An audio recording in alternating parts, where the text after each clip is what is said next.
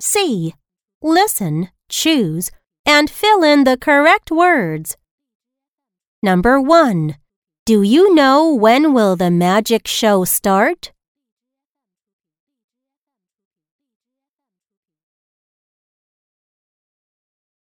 Number 2. Swing high and low. It is so much fun to play on a swing.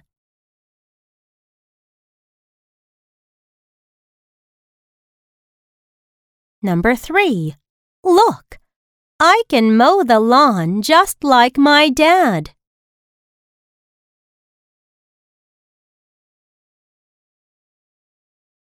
Number 4. I sow the bean seeds in a row. Hopefully they will grow well.